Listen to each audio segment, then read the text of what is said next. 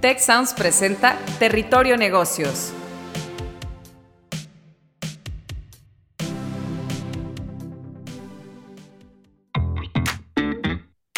Bienvenidas y bienvenidos a un nuevo episodio de Territorio Negocios. Gracias por escucharnos y sumarse a la conversación con el hashtag Territorio Negocios. Mi nombre es Eva María Guerra, directora de programa MBA Monterrey, y con mucho gusto los estaré acompañando como moderadora en este episodio titulado Finanzas exclusivas, beneficios para ti.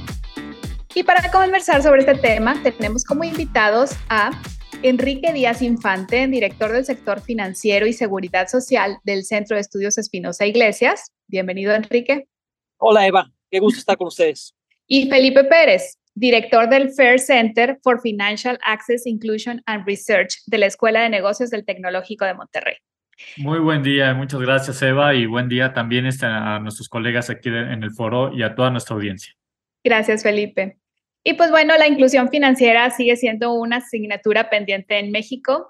Eh, considerando datos de la encuesta nacional de inclusión financiera del ENIF del 2021, pues tenemos estadísticas de que solo más, un poco más del 30% de las personas adultas en el país tienen acceso a un crédito formal y solo entre 16 y 26% tienen contratado algún seguro.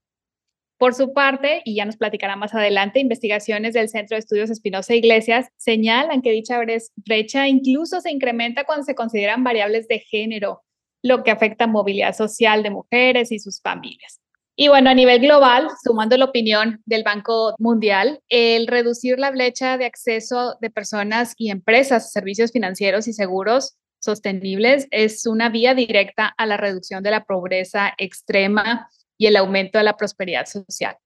Y pues los expertos, las expertas de este tema consideran que para reducir esta brecha, pues tenemos que apalancarnos en el cultivo de una cultura social que vea los beneficios e incentivos de la inclusión. ¿Cómo entonces construir este acercamiento del conocimiento del impacto positivo que tiene la inclusión financiera para todas y para todos, empresas, personas en México? Bueno, pues justamente de esto estaremos dialogando el día de hoy. Y bueno, en cuanto a las condiciones actuales de la inclusión financiera en México y la TAM, eh, pues ¿Qué pondrían sobre la mesa para efectos de contextualizar esta conversación y hacia qué metas deberíamos enfocarnos en los próximos años? Si les parece, iniciamos con Enrique y posteriormente con, con Felipe. Sí, em, muchas gracias, Eva. A ver, eh, creo que es importante eh, decir que en el caso mexicano, y supongo que también en toda Latinoamérica, la inclusión financiera, su avance está muy ligada al desempeño del mercado laboral y México siendo un país donde el 60% de la población eh, labora en la informalidad, es decir, sin seguridad social y sin estar, eh, eh, sin pagar impuestos, sin estar inscritos en el, con registro federal de contribuyentes ante el SAT, este, eso limita mucho la inclusión financiera, entendiendo la inclusión financiera como el acceso al, ahorro, al, al crédito, a, eh, a los seguros y el ahorro también para, para, para, el retiro dentro del sistema financiero. No, la inclusión financiera tiene que ser necesariamente en la formalidad. Entonces, hay estas, e, e, e, estas dos variables. Eh, uno, el mercado laboral y dos, que tiene que ser dentro del sistema financiero para que sea considerada como tal la, la, la, la inclusión financiera. Entonces, está eh, acotada o está limitada pues, sobre todo por esta cuestión del mercado laboral. Siendo México un país con altos niveles de informalidad, eso la limita mucho. Bueno, también eh, ampliando sobre este tema, eh, es, muy evidente esto que comenta Enrique en, con ciertos productos, ¿no? Digo, está muy claro el tema de crédito hipotecario, ¿no? En México, que prácticamente todo se da a través de Infonavit y obviamente para ser beneficiario de Infonavit hay que tener un empleo formal. Pero incluso esto que comentabas, Eva, al inicio de las brechas de género, que, se ampliaron durante la pandemia, también es, es, una consecuencia de esta relación que hay entre inclusión financiera y, mercado laboral, porque desgraciadamente en, en, este periodo de la pandemia, pues las, las personas que, que, perdieron o que dejaron su empleo, ya sea por cuidar a algún familiar, eh, eh, por, por, cuidar al pariente enfermo, etcétera, eh, pues, pues fueron las mujeres. Entonces, más mujeres en general, cualquier persona deja el empleo y está asociado la cuenta de ahorro, que es la cuenta en la que le pagan la nómina, ¿no? Entonces se deja de usar ese, ese instrumento financiero, aunque ya se tenía, pero se ve simplemente como un recurso laboral. Otro eh, también eh, eh, servicio financiero muy ligado al, al, mercado laboral son los seguros. Incluso en una conversación que tenemos en, Enrique y yo con, con, personas del, del, mundo de los seguros, nos decían, es que la, la encuesta de inclusión financiera no coincide con nuestros datos, ¿no? Porque resulta que la encuesta de inclusión financiera pregunta a la gente, ¿usted cuenta con algún seguro? Entonces es un tema de percepción mientras que la, la, Asociación Mexicana de Seguros tiene los datos de las ventas, ¿no? Entonces, a ver, nosotros vendemos más, ¿y por qué la gente dice que no tiene? Pues porque ya después analizando, decíamos, es que la gente no sabe que tiene seguro, no sabe que tiene porque se lo dan en el trabajo, ¿no? O, luego dicen, sí tengo seguro porque tengo, o perdí seguro porque antes tenía el seguro popular y ya no lo tengo. Entonces asocian el concepto de seguro popular o como decía ahorita, el, seguro te lo dan en el trabajo, ¿no? Entonces, sí está muy ligado al, al, al, ámbito laboral y pues bueno, es, un, es una de las características, ¿no? Que tenemos en cuanto al, al uso de servicios financieros en nuestro país. Muchas gracias. Sí, pues esto del, del mercado laboral definitivamente pegan muchas cosas, como dices, el crédito hipotecario y esto de, los seguros, que no, fíjate, no lo había pensado que la ENIF pues trae ese sesgo de pues la autopercepción de cómo la gente se, se ubica y, y, si no están claras estas definiciones del seguro popular o si no sabe que, lo, que tiene estos seguros en el trabajo, pues pega. Muy bien, pues si les parece, regresamos con, con Enrique y bueno, pasando directamente al, internet, al interés de este episodio. ¿Qué beneficios implica para las empresas, para las personas, tener un México con un mayor nivel de inclusión financiera? ¿Por qué debe importarnos a todas y a todos el alcance de este objetivo? Eh, a ver, Eva, eh, como decía, es importante para las empresas y las, y las personas el tener acceso al, ahorro, al crédito eh, y a los seguros dentro del, del sistema financiero eh, por razones de seguridad y, eh, y, de acceso a oportunidades. El, poder invertir en un, en un, negocio, poder guardar los ahorros con, este, con seguridad de que ahí van a estar, de que no nos van a robar, pues e, eso nos debería de importar a todos. Entonces, como personas, saber que nuestros este, recursos están debidamente resguardados en una institución bancaria que además goza de, eh, del seguro del, del, del IPAP, es, es, fundamental. Tener un crédito a, través de una entidad financiera que, que va a honrar sus eh, obligaciones de desembolsos eh, por el monto y en los plazos establecidos permite con certeza iniciar un negocio. Y, eh, y, y, como país, pues el que se generen esos, e, esos negocios permite la generación de empleos. Y el empleo es la, la, herramienta más importante o la manifestación más importante de la movilidad social.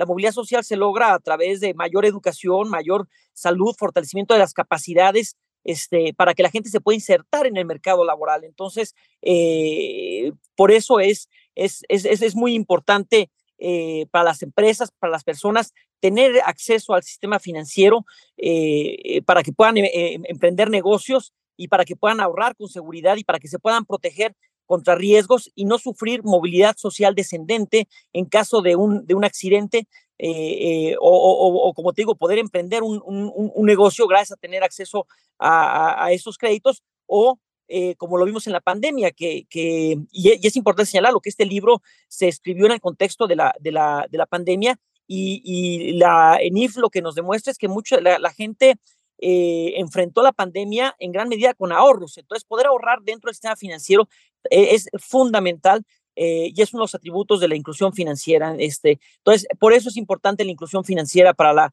para la movilidad social. Permite el ascenso y limita el descenso socioeconómico de las personas y de las, y de las empresas, permite también su crecimiento. Y, y aquí si me permiten complementar también, creo que es muy importante entender que la inclusión financiera, aunque se le da mucho énfasis, no es un fin, es, es un medio, ¿no? El, el, medio para lograr un objetivo que en este caso es pues un mayor bienestar en, en las personas, ¿no? Si no, no, no tendría sentido por sí mismo. Y, y aquí me parece muy interesante este enfoque que comparte Enrique, que es el de la movilidad social. Este, mm, eh, y, aquí también se relaciona incluso con, con el tema de la resiliencia financiera. O sea, ¿qué nos pueden dar los instrumentos financieros? Nos pueden dar esta resiliencia, esta fortaleza, esta capacidad para sobreponernos a las adversidades y de tal forma evitar la movilidad social descendente. Y, ya no hablemos de las oportunidades que ya no voy a profundizar porque ya lo mencionó Enrique, de favorecer la movilidad social ascendente. Pero en la parte descendente creo que está muy claro. Eh, todos en nuestras vidas enfrentamos choques, o sea, choques económicos, ¿no? Eh, una, enfermedad, la pérdida de un empleo, un accidente, un robo, en fin, se te descompuso el auto, este, se te ponchó una llanta y pues no sé, ya, ya está eso, ¿no? Una llanta, pues cuánto cuesta, ¿no? Eh, y entonces hay que, hay que hacer frente a esas eh, necesidades. y los servicios financieros obviamente nos ayudan a que eso se haga de una manera más suave, ¿no? Es decir, que no nos hagamos más pobres cuando se nos presenta una situación de estas. Hay una, hay, hay una, un estudio, hay estudios muy interesantes, principalmente en Estados Unidos, que hablan de los pobres temporales, ¿no? Ahorita que decía Enrique, movilidad social, uno piensa, bueno, soy clase media y ahora me volví pobre. No, hablan, hablan estos estudios de, la gente que es pobre a veces. ¿Qué pasa? En ciertos meses del año, en cierto momento, oye, que toca pagar colegiaturas. Ay, jole, no, no tengo, o sea, ¿de, dónde sacamos? O sea, hay ciertas situaciones que hacen que eh, temporalmente tus gastos sean mayores a tus, a tus ingresos. Eh, y a veces te repones, ¿no? Igual, al final de año llega el aguinaldo, lo que sea, te repones. Pero entonces necesitamos esos mecanismos que nos ayuden a suavizar la diferencia entre ingresos y gastos. Porque ¿qué pasa si llega el aguinaldo en diciembre y ya para enero la cuesta de enero ya me lo gasté? ¿Cómo voy a sobrevivir hasta, hasta septiembre, que es el regreso a clases, ¿no? O sea, o, antes que unas vacaciones o se te descompuso el auto. Entonces, estos mecanismos son precisamente los servicios financieros y, y, esto lo comento porque no, movilidad social no necesariamente es, movilidad social descendente no necesariamente es ya, ya me volví pobre, ¿no? Sino puede ser temporalmente, temporalmente eh, soy, puedo, puedo tener rasgos de una persona pobre porque mis gastos son, son superiores a mis ingresos y no tengo las herramientas financieras adecuadas para suavizar esas, esas diferencias. Muy bien, muchas gracias. Y pues bueno, pues para alcanzar todos estos beneficios de la inclusión eh, financiera, pues ¿Qué parte nos tocaría a cada uno de nosotros como ciudadanos? Eh, ¿Qué parte le toca a las empresas? ¿Por dónde comenzamos? No sé si quieran comentarnos un poco del call to action, ¿no? Eh, llamarnos a la acción, acciones concretas que podríamos llevar a cabo. Si quieres, iniciamos. Sí, adelante. Sí, a ver, Eva, yo, yo creo que un punto fundamental en todo, en, todo esto, y, este, y yo creo, y, lo, va a, complementar eh, y quizás exponer de manera mejor que yo, este, Felipe, pero quiero reaccionar de inmediato, es eh, sin duda la educación financiera que permite tomar conciencia. O sea, eh, muchas veces uno, me, ha pasado a mí, recurres a mecanismos informales o, puedes participar en mecanismos informales de financiamiento sin darte cuenta que pueden ser sus trampas de, trampas de pobreza. Simplemente el otro día una eh, compañera del trabajo me invitó a una tanda. Yo dije, ¿qué mal he de estar haciendo mi trabajo para merecerme esto? No lo tomo como una ofensa, pero es muy cercano a eso invitarme a una tanda a mí, eh, eh, este, que, estudio el sistema financiero, no estoy pasando bien el mensaje, ¿no? Entonces, ¿qué tenemos que hacer? Evitar este tipo de mecanismos informales eh, que, además de que pueden romper el capital social, el tejido social, una tanda, se pueden acabar pagando cantidades mayores de lo que se paga en el sistema financiero.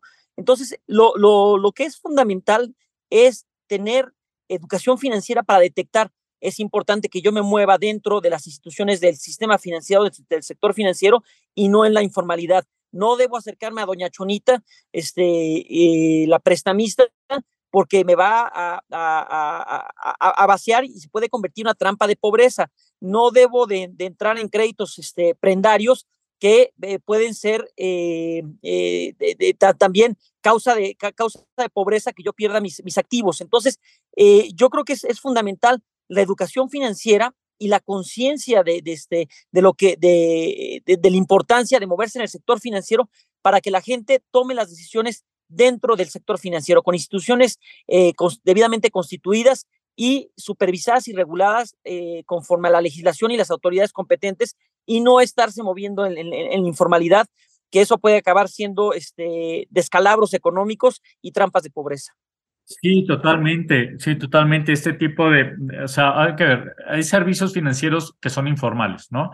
Y existen y son muy populares eh, y eso no necesariamente son óptimos. Eh, ahora, la pregunta es por qué se usan. Eh, yo, yo, yo, yo pienso que si se usan es porque algún beneficio ven los usuarios. Ahora, hay que ver este, desde los dos ángulos, ángulos, ¿no? O desde el tercero, si hablamos de la regulación, pero ahorita me enfocaría en los actores el usuario, ¿por qué prefiere una tanda? Este, pues aquí podemos ver, este, pensar, no, pues eh, es inmediato, es práctico, son mis amigos, no sé, habrá algunas razones que se tendrán ahí que, que, comprender muy bien, incluso desde el punto de vista conductual de uno, ¿por qué? O sea, ¿por qué prefiero una tanda en lugar de, de, un, de invertir en CETES que me está dando más del 11%, ¿no? Y, y, seguramente encontraremos razones de que es que son mis amigos de, de la oficina o no sé, hay que ver realmente, eh, tener esta visión como de más mediano plazo y más largo plazo, ¿no? O sea, ¿qué me conviene a la larga? ¿Qué le conviene a mi familia? Y si es un tema de educación, pero también es un tema de hábitos, es un tema de, de la psicología del dinero, cómo nos percibimos, ¿no? Este, em, y, y, también hay, hay, luego ideas, ¿no? Como el tema de, es que, es que si yo invierto en el, en el, en el banco, Hacienda, no va a llegar Hacienda y me van a cobrar, etcétera.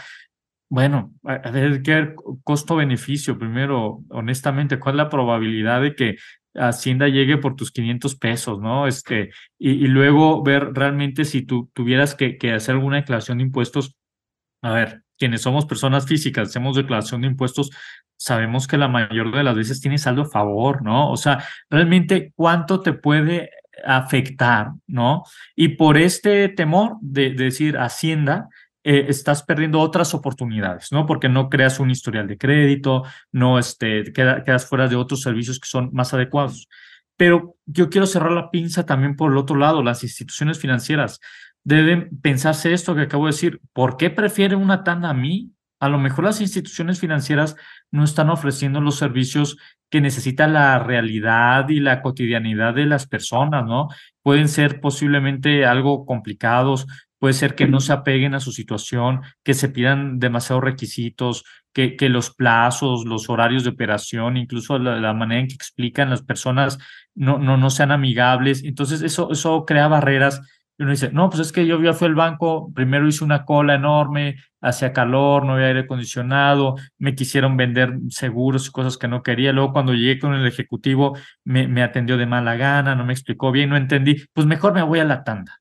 ¿no? Entonces, creo que también hay, hay mucho por hacer por parte de las instituciones financieras para, para ser más consciente de las necesidades de, los usuarios y que sus servicios realmente pues sean óptimos y, y, realmente eh, solucionen necesidades concretas de, de, la gente común. Y, y, aquí yo complementaría lo que dice Felipe, además de señalar la importancia de, dar educación financiera relevante que le haga tomar este, conciencia a la gente de la importancia de estar dentro del, del, sector financiero.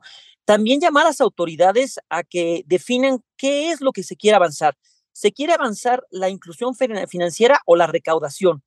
Eh, que, querer ligar eh, a la inclusión financiera y el acceso al, crédito a que tengas un registro federal de contribuyentes eh, limita la, el, el, avance de la inclusión financiera.